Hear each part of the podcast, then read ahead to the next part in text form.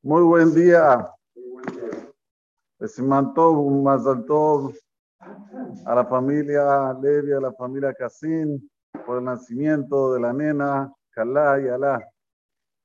Es un nombre muy lindo. Ayalá es Ayalá Sheloha. Siempre está disponible, está, como se dice, atenta para todo lo que necesita Am Israel. Que Ayal Taharog la Fike Maim, que Nafshi Taharog Eleja Elohim. El Ayala, Ayalá, Ayalá está comparada a la tierra de Israel con la Ayalá. Así se la llamarán en el Tratado de Kitushin. Por eso que es un nombre muy lindo. Y Carla Pashut, Hashem, que la ven en la Jopá, novia, ¿eh? toda la familia, los abuelos, los bisabuelos, le llenarán. Admea Besim Shana, Menkini Iratzon. Perashat Kitazria. Ayer ya empezamos a hablar el tema de cuando nace el nene, cuando nace el varón, cuando nace la mujer. Vamos a hablar un poquito más específicamente cuando nace la mujer. Sí, sí. Estamos hablando de mujeres, hay que hablar de mujeres. ¿Cómo se dice mujer en hebreo? Nekeba. En Nekeba tenés todos, todos los eh, eh, momentos de la mujer. La nun es Nara, cuando es una muchachita, que es antes de los 12 años y medio, entre los 12 y los 12 años y medio. Después tener la kuf, que es ketanna, que quiere decir cuando es chiquita, antes de los 12 años. La bet, bogeret. Bogeret quiere decir cuando ya pasa de los 20 años. Hay varias etapas en la mujer. El hombre no tiene tantas etapas. El hombre tiene katanga chao. No más fin, no hay otra. Las mujeres ya tienen ara, ketanna, bogeret. Y por último es cuando ya la mujer entra en una edad en la que ya no, ya no es más mujer, digamos así. Ah, quiere, dice la Gemara. Cuando ya llega a la, la, edad de la menopausia, también pasa a ser otra mujer. Por eso, que en una palabra, vos tenés todas las estaciones que hay en una mujer. También la Gemara Masaje Linda, escucha ahora esto para vos, mi amor.